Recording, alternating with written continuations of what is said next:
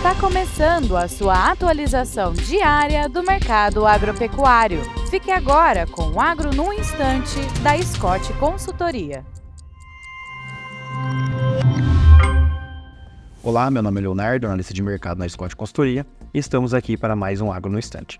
E o papo de hoje é sobre a habilitação de novas plantas frigoríficas brasileiras pela China. Na próxima segunda-feira, 15 de janeiro, a Administração Geral de Alfândegas da China irá auditar mais 28 frigoríficos brasileiros, sendo 20 plantas produtoras de carne bovina, 8 de carne de aves e uma de carne suína, somando-se então 79 frigoríficos que estão aguardando habilitação para exportações para o país asiático. As unidades estão espalhadas pelos estados de Mato Grosso, Mato Grosso do Sul, Goiás, Paraná, Santa Catarina e Rio Grande do Sul, Minas Gerais e Pará, Acre e Rondônia.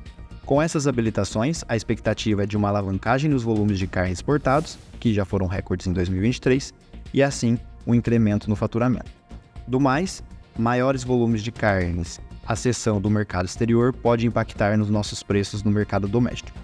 É isso, desejo-lhes boa saúde e bons negócios.